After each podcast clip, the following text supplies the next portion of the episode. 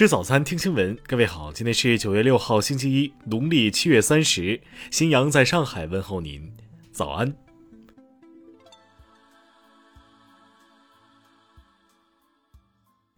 首先来关注头条消息：英国王室一份机密文件三号被美媒曝光，详细记录了英女王伊丽莎白二世逝世后的应对计划。据报道，这份计划被命名为“伦敦桥行动”。女王一旦过世，她的私人秘书将最先向首相通报信息，白厅将在邮件发出十分钟内降下半旗致哀。英国政府官方社交媒体账户会有严格限制，停发一切非紧急贴文，如无许可，禁止转发任何资讯。在首相发言前，官员不得抢先发表公开言论。文件泄露让白金汉宫相当不满。目前并无迹象显示，九十五岁的英国女王健康状况不佳。伦敦桥计划制定于一九六零年代，其内容在新冠疫情期间更新后即遭外泄，显示背后出现严重问题。英有关方面下周将决定是否就泄密展开调查。听新闻早餐知天下大事。近日，中共中央、国务院印发《横琴粤澳深度合作区建设总体方案》。明确了健全粤澳共商共建共管共享的新体制。北京证券交易所昨天出炉首批业务规则，内容涉及上市、交易等方面。五号是第六个中华慈善日，今年的主题是汇聚慈善力量，助力乡村振兴。根据最新数据，二零一九年度社会捐赠总量达到了一千三百三十亿元。香港中联办发言人指出。反中乱港组织支联会宣布启动解散表决程序，其解体已是政治事实。近日，有乱港分子在囚期间仍试图组织势力，收藏超出可管有上限的物品，以招揽其他在囚者。香港特区惩教署对此作出处理，惩教署署长胡英明强调，不会容许监狱变成反中乱港基地。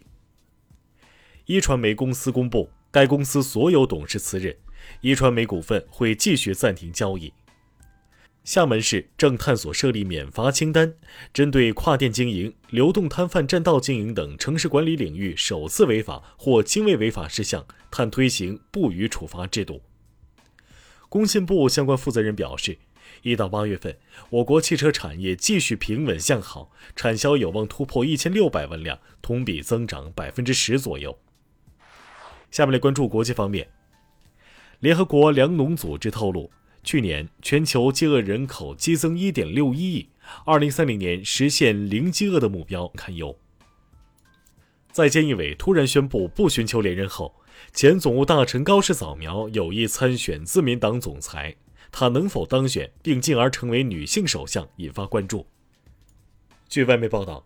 约二十名在阿富汗执行任务的英国特种空勤部队士兵穿上罩袍，假扮女性，在接受塔利班人员检查时蒙混过关，顺利抵达喀布尔并撤离。昨天，几内亚首都发生军事政变，政变领导人杜姆布亚带领士兵控制的总统孔代，并宣布废除宪法、解散政府，同时承诺将启动全国协商，和平过渡。当地时间四号晚。美国华盛顿市区发生一起枪击事件，造成三人死亡、三人受伤，死伤者均为成年人。目前枪手在逃。新西兰最大城市奥克兰一家超市三号发生持刀行凶案，造成七人受伤。总理阿德恩宣布将从严修订反恐法律，弥补漏洞。巴西农业部四号称，当天确诊发现两例非典型疯牛病病例。根据巴西和中国签署的双边协议，即日起暂停向中国出口牛肉。世界自然保护联盟昨天更新了濒危物种红色名录，评估了全球十三点八万个物种受到威胁的风险，其中超过三点八万个物种面临灭绝危险。下面来关注社会民生。近日有网友反映，深圳公明中学初二年级家委会发动家长为教师购买节日礼物。当地教育部门通报，也要求家委会退还费用，并表示将继续抓好师德师风教育。首发集团与工商银行六家银行签署协议，未来高速公路收费等场景将可以使用数字货币。江苏淮安市一位市民突发疾病，家人拨打幺二零，却半小时无人接听。待联系上医院，救护车赶到时，病人已不幸去世。家人起诉后，法院昨天判决涉事急救站赔偿十五万元。近日，安徽一零零后高考作弊被组织考试作弊罪判处有期徒刑三年，缓刑五年。近日，早教机构科贝乐在北京所有校区宣布永久闭店，所有人公开道歉，但众多家长要求退费却暂无着落。据称，仅一个校区就涉及金额超过六百万元。下面来关注文化体育。二零二零东京残奥会昨天闭幕，十二天赛事中，各国运动员在新冠疫情的阴影中顽强拼搏，展现出了占世界人口百分之十五的残疾人的风采。十二强赛第二轮，国足将迎战日本队。日本队昨天公布了出场名单，补招入选的混血球员阿道身穿十号球衣。历时半个月，四号晚，中央广播电视总台中秋晚会在四川省凉山彝族自治州首府西昌市结束全部录制工作。晚会将在二十一号八点开始播出。